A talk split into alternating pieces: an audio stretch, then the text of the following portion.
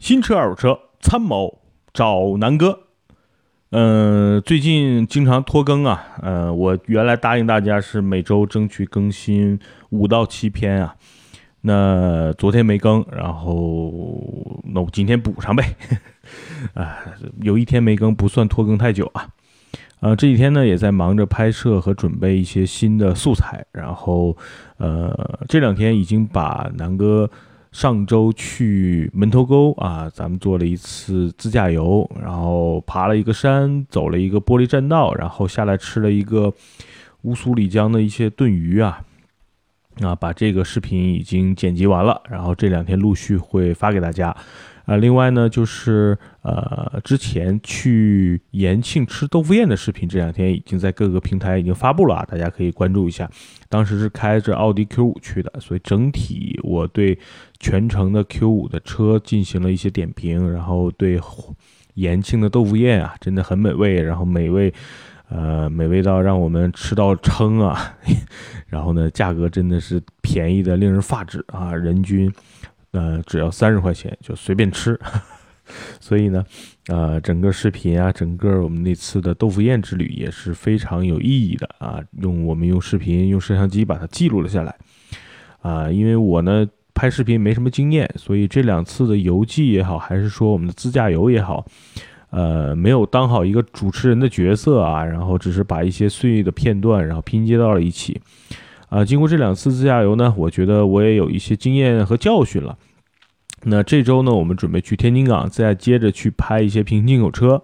啊，这个时候呢，我就去，我就以第一视角或者是以主持人的身份，然后把整个视频跟大家做一个呃串联，然后把一些我的观点和我的视角，包括呃，我觉得大家可能会关注的一些啊车型啊问题啊，跟大家做一个解释。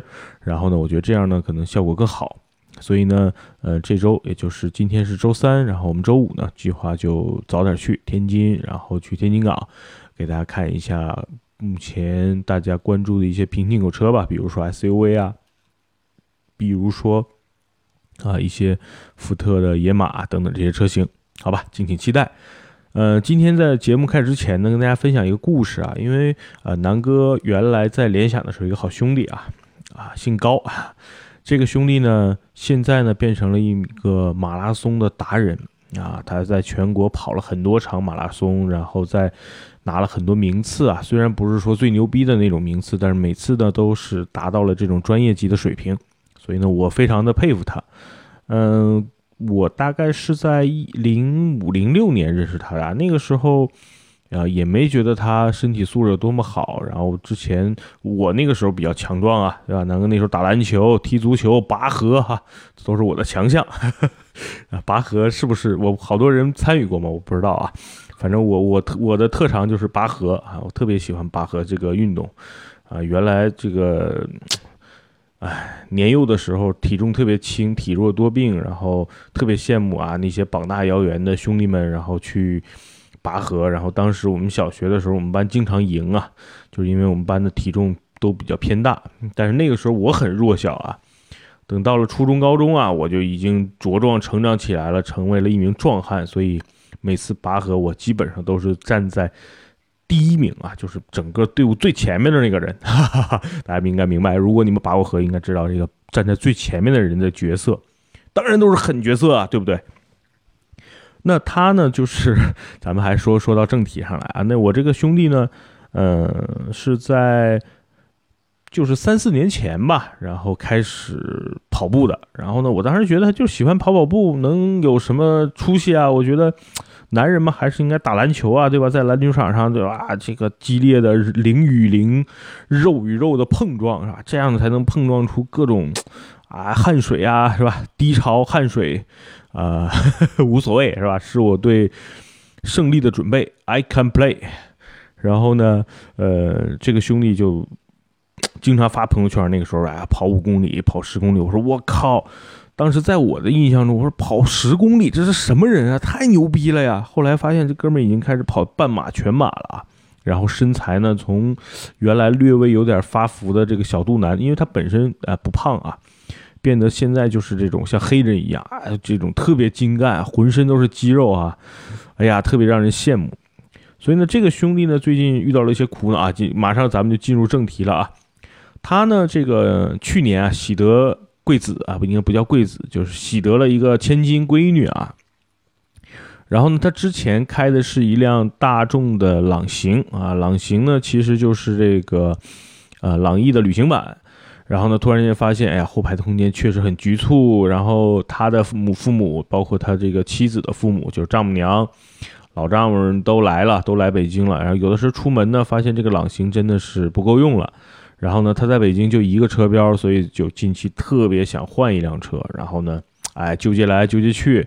呃，去年年底的时候呢，这个去趟了这个本田奥德赛是吧？然后艾力绅都去试了，本来都想定了，后来还是有点拿不定主意，然后给我打电话说怎么办呀？我说奥德赛和艾力绅这个车确实不太值得买。我说如果让我推荐，我说你就几个选择。第一呢，你如果就要七座，对空间要求不大，你完全可以去买汉兰达嘛，或者锐界嘛。嗯，那这两个车呢，他也都去试了，但是他媳妇儿呢，啊，是一个不太喜欢日系车，我也不知道为什么啊，他就是不太想买日本品牌。那我说不太喜欢买日本品牌，为什么他还去试这个呃奥德赛呢？他说他觉得奥德赛好看。我说我靠，这个什么逻辑啊？那就是嫌汉兰达丑呗，对吧？你只能这么理解。跟日本品牌就没什么关系了，对吧？然后呢，他就说这个他媳妇儿觉得汉兰达呢不好看，然后没感觉。锐界呢，他又担心这个油耗比较大，小毛病比较多。我说锐界虽然油耗相对汉兰达来说稍微有点大吧，但是也没大到，呃，其实它也是在一个合理的油耗区间呀。至于小毛病多和少，这个其实，呃，因人而异啊。就你开车仔细点儿，那可能小毛病就会少一点啊。所以呢，就是他很纠结，然后说，因为就一个标嘛，然后只能把这个朗逸换了，买一个啊大点的车。哎呀，其实呢，他心里是想买一台 G L 八的，然后呢，但是又觉得平时这辆车呢是他媳妇儿开。然后他平时呢都是跑步上班啊，多牛逼！这个跑马拉松的选手早上上上班都是跑步啊，所以他说这个他媳妇儿平时开 G L 八呢根本就没法开嘛，对吧？然后呢他就觉得买这个艾力绅啊或者是奥德赛都差不多三十多万，他就觉得，哎呀三十多万买这么一个普通品牌的这个车又觉得有点亏。那我说其实你完全没必要这样，对吧？我给他举了几个例子，我说第一呢。你那样朗行呢？你完全可以不换，对吧？你你的现在的主要的需求不就是有一辆大的七座车嘛？平时你拉着家人孩子一起出去玩儿，啊，有大家比较宽敞，对吧？第二呢，你你媳妇儿平时上下班，不管你换不换七座的车，包括你买艾力绅或者是奥德赛，你媳妇儿平时开都会觉得有点怪怪的，对吧？毕竟这种车，它本身就是个 MPV，一个女孩开着上下班。本身就不太合适。我说你有两个方案啊，我给你个建议。第一呢，你的朗逸啊，你的朗行你也别卖，因为你卖呢，当时他买这个车一点六普通版本的，呃，当时买的时候也差不多花了十四五万嘞。我说你卖呢，现在卖个几七八万，亏一半，太不值当。而且，呃，你媳妇儿开这个车也熟悉了，对吧？那你就让她一直开这个车。我说呢，你买这个七座车，无外乎就是偶尔出去玩嘛，平时也不进城。你完全可以上一个外地的牌照，然后买辆二手的车就完了。所以呢，我给他建议就是买个二手 G L 八就完了。那他就很纠结，然后呢，最近也特别想要。那呢，今天咱们就引入咱们今天的主角了，就是二手 G L 八怎么选。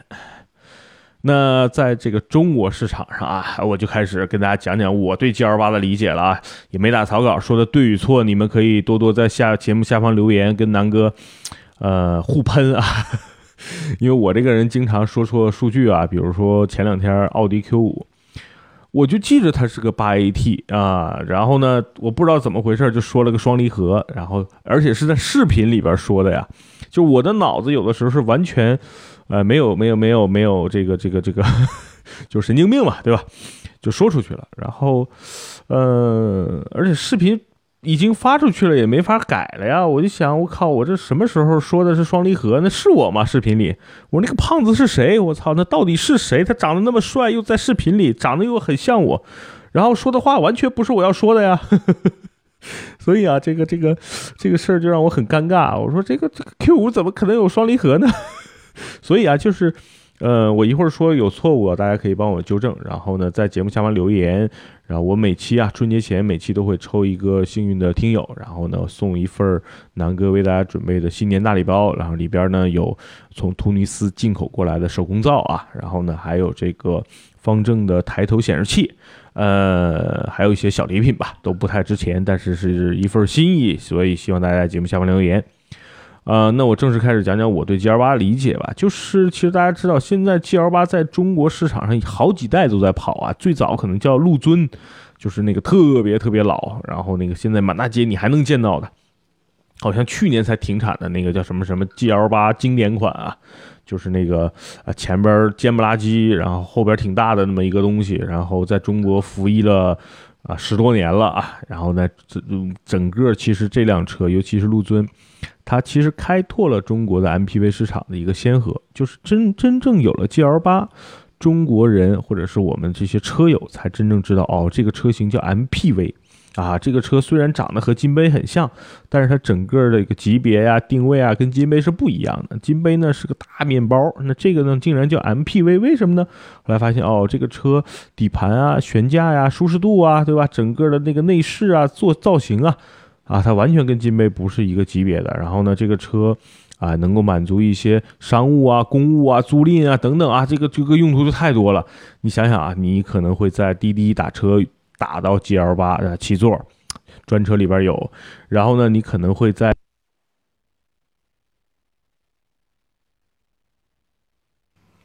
然后呢，你有可能也会在这个呃整个的。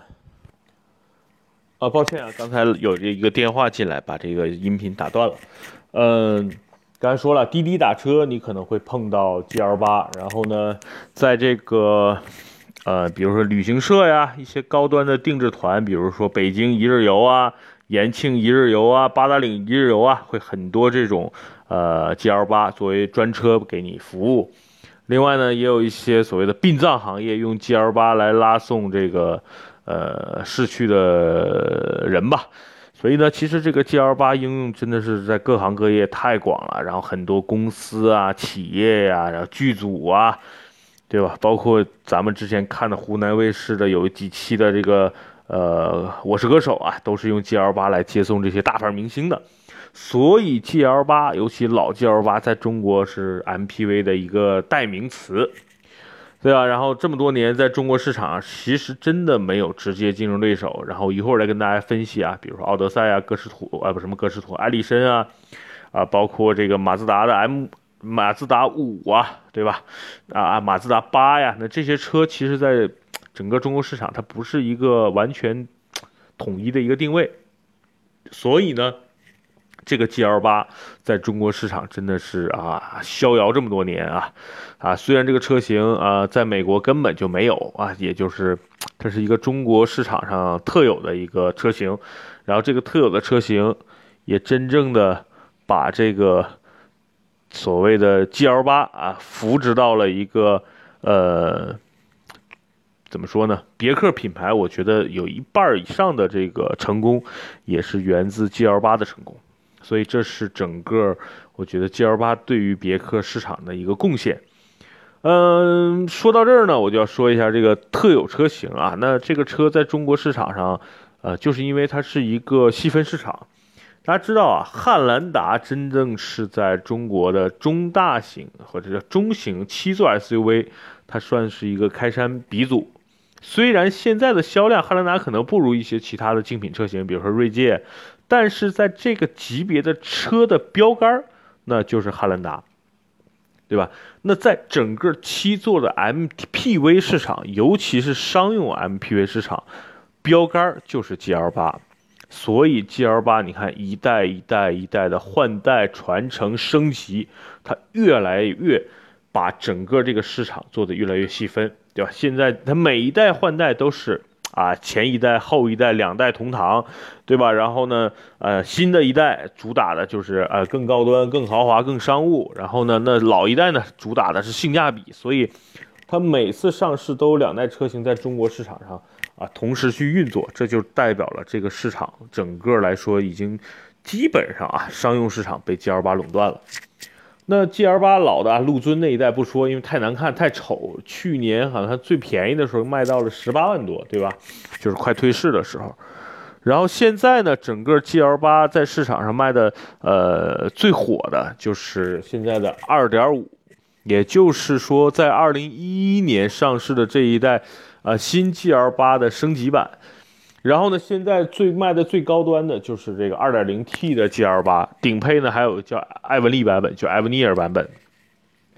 那今天我重点和大家说说，就是二零一一年升级换代的这款 G L 八。呃，一一年到一七年，总共这么六七年的时间啊，那一直是这个车型作为了整个商务 MPV 市场的一个标杆。我今天呢很有幸啊，昨天晚上呃把一个朋友的车然后开回来了，然后明天呢会给大家拍摄一个视频。那这辆车呢就是二零一一年最早上市的这个就是最低配的新款。那这个车我这两天开了一下，昨天晚上开了小一百公里，然后今天呢上班下班又开了一百多公里，给我来说的感受呢还是挺好的，因为这个车之前坐坐过，这次自己开，我整个把这个车的这种感受分享给大家。第一呢，这个车不是很好开，呵 呵为什么呢？因为平时开惯了轿车呀、SUV，我开的都是动力比较强的呀。对吧？这段时间你看南哥比较膨胀啊，又开 S 四百，又开宝马的 M 二，然后自己的也是一一点六 T 的这个宝马一系，然后呢 Q 五啊，最近开的车都排量比较大，包括自己的这个汉兰达三点五 V 六，那这些车动力都比较强，然后这个起码变速箱的这种换挡逻辑呢也都很牛逼，对吧？尤其宝马的变速箱，奔驰 S 四百的变速箱就是。各有各的特点，但是都比较平顺，比较有一些特点。那今天开这个 G L 八，我就有点晕了。我觉得这是一台比较有神经病的一个变速箱，就是你开惯了宝马或者是丰田也好，它比较平顺的这种一二三四正常的换挡，而且你想深踩油门、想加速、想超车，呃，这个变速箱能够清晰，整个变速箱特别神经病啊，就是说。呃，正常从零起步啊，到六十的加速，如果你油门踩到一个合适的高度，它一档、二档，然后突然间过一会儿三档，然后四档，还算可以啊，能感受到它在换挡。然后突然间，比如说你想加个速超个车，有的时候你把油门踩的稍微深一点，你可能这个发动机就有点啊，变速箱就有点痴呆了，它会判断你到底要干嘛，你是要加速吗？好吧，咵。然后才给你来那么一下，当他来这么一下的时候，你这个车也不是马上就说就降档，然后加速了。他这么来这么一下，你会发现，哎，发动机在叫，你的车没有什么明显的动作，也没有往前窜，也没怎么着。你 以为这个车是不是坏了呀？然后可能再过这么一会儿，犹豫是会儿，然后这个车才哎呜，速度才起来。所以这就是开惯了这个正常的一些，呃，变速箱跟发动机配合的比较好的车呀，你会觉得这个 G L 八这个变速箱。特别不好，或者说你特别不习惯，但是呢，后来我一想，我又反复的想了想啊，呃，首先这是一个小问题，因为大多数开这个车的司机，他一定要满足乘客的啊稳定、安全、平顺、舒适，所以呢，他在开车的时候基本上不会像我这样上来对吧，深一脚踩一脚的油门，他一定追求的是一种平稳，所以我不是一个特别好的 G L 八司机。但是，所有开 G L 八车，尤其是老款二零一一款啊，包括那个陆尊那款的司机，一定要注意，就是这个车不是一辆让你去飙车啊，不是让你去漂移啊。虽然动力呢不弱，但是呢，真的是一台要注重稳定啊、平顺的一个车型。所以，当我想明白这一点，我觉得就 OK 了。因为熟悉我的、听过南哥之前的那个另外一个南哥说痛风那个专辑的朋友应该知道，南哥呢，呃，在二零一六年的三四月份啊，我们去了一趟沙漠，从兰州呢开车去巴丹吉林，大概要五六个小时的这个车程。我当时呢，我们租了一台就是老的 G L 八二点四的，然后在整个这个黄土高原上走啊，那个车的动力给我的感觉是不错的。我们全程基本上都是在一百五、一百六的这个这个车速啊，进行一个高速的巡航。所以当时给我讲啊，这个车哎还是挺平稳的。因为那个时候我的心态就很很像一个司机，因为大家知道我是跟几个大哥去的，然后呢四个人坐在车上，然后后边拉了一堆行李，然后呢在路上的时候啊，三个大哥有的在睡觉，然后有的呢在在看一些信息。所以我就很平稳的来开这个车，没有任何剧烈的驾驶，没有什么急加速啊、超车。因为大家知道，在那个黄土高原的高速路上啊，本身车就很少，所以你就开到一定的速度，也不需要频繁的换挡什么的。所以呢，给我感觉就挺平顺。那今天、昨天就是这两天开这个车，因为啊，又赶上了五环堵车，又赶上了上下班早早早晚高峰啊，所以突然间才感受到了这些这个变速箱的不太好的一面。但是后来想想，这个车不是为了飙车设计的哈，所以所以就是只要慢慢开，平稳就好。呃，这是我觉得这个车的一个问题，就是第一个啊，就变速箱的问题。第二个呢，就是我觉得配置真的有点太低了。当时这辆车应该是二十二万多，呃，也没什么优惠，然后是新款的最低配，然后呢，低配到什么程度呢？呃，一个方向盘啊，方向盘上面一个按钮都没有，除了一个喇叭，什么都没有啊，没有多功能方向盘，这是一个啊。然后呢，方向盘只有上下调节，没有前后调节。我觉得这个车，对吧？你开这个车的人身材得多标准啊，不能前后调啊。所以我觉得这是它第二个问题，我觉得不太舒服的地方啊。那第三个问题呢？哎。我一直以为这个 G L 八新款都是电动门的，因为老款有的都是手动门嘛。那我说换代了，起码得换个电动门吧。结果哎，我拉了一下门，车门没反应。后后来我说，哎，难道这是手动门吗？我咔嚓一拉啊，果然是手动门。所以我对它期望值有点太高了。我一直以为这是一个这个这个电动门的，所以哎，这个不是电动门，让我很失望。所以呢，其实你总结它这个车的问题呢，也就是这几点。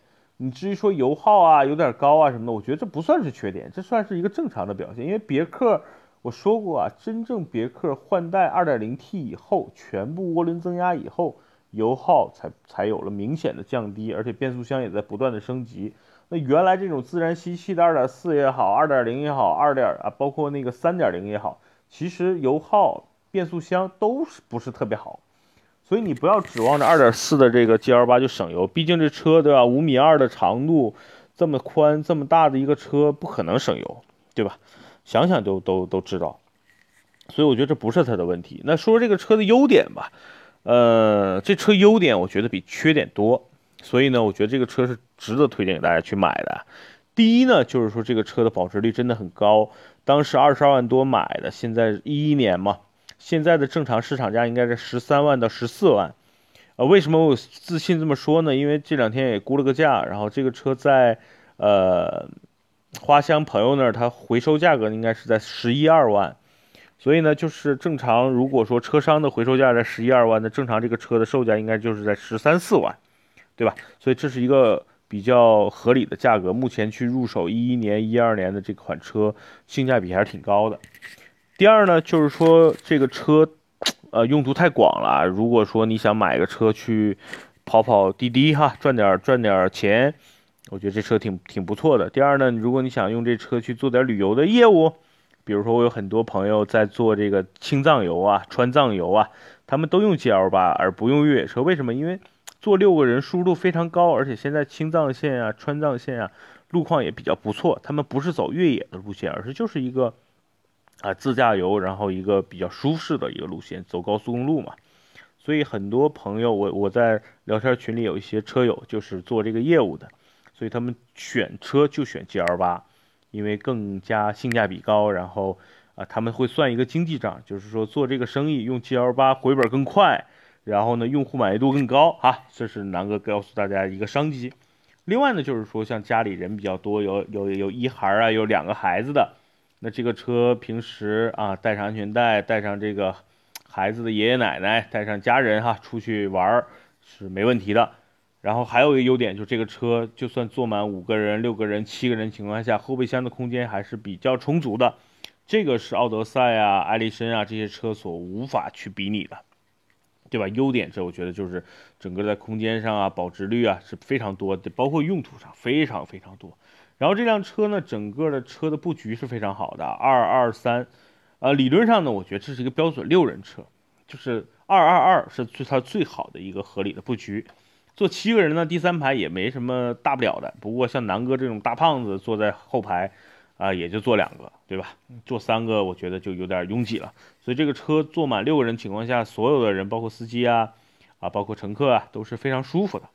这是这辆车我觉得很很好的一点。第三，这车比如说它是本身定位就是，一商一家嘛。嗯，这个车有一个好处啊，就是原来我的一个老板跟我讲的，就是。比如说你开一个 S 四百去机场接你的客户啊，别人觉得这车不错。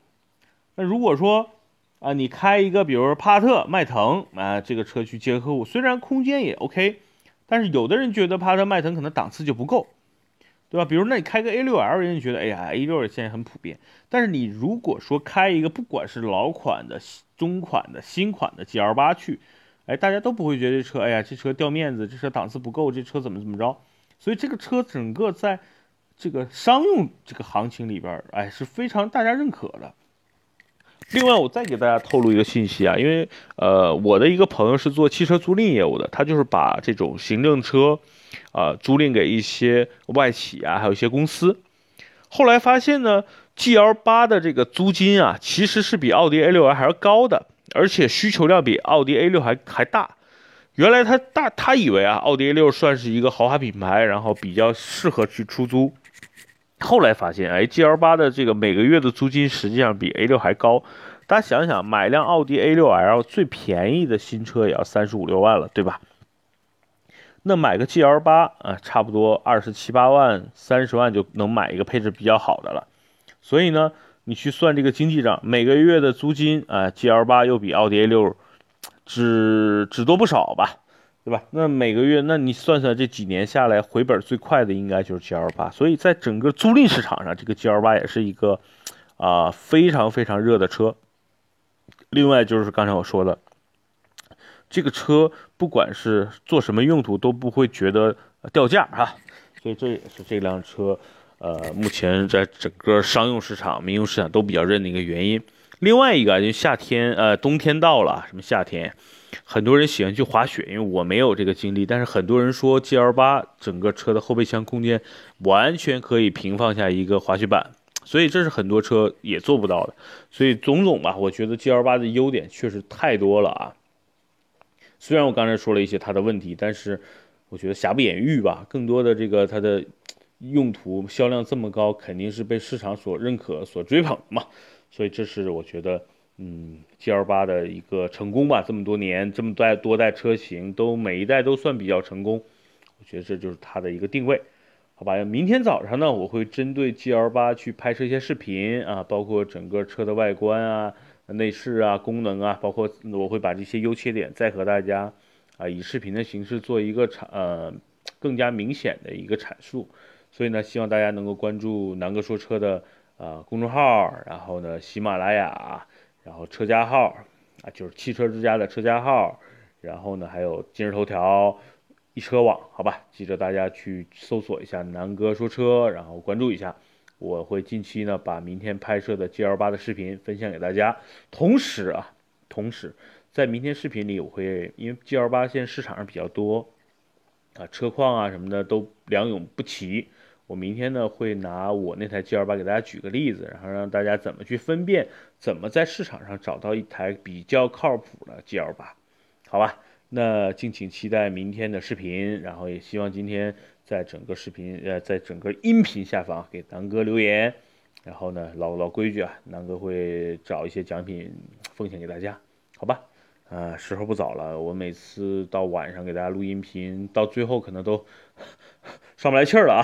啊，今天中间又有又有一些电话呀干扰，所以首先向大家抱歉。第二呢，就是呃，我会争取啊，每周六到七期，好，每每天给大家更新啊，我自己每天对车的理解。好吧，感谢大家半个小时以来听我嘚比嘚嘚比嘚，非常感谢大家。然后我会用心做好音频，也希望大家多给南哥提一些建议，多提一些问题，好吧？谢谢大家，今天的节目到这儿，晚安，拜拜。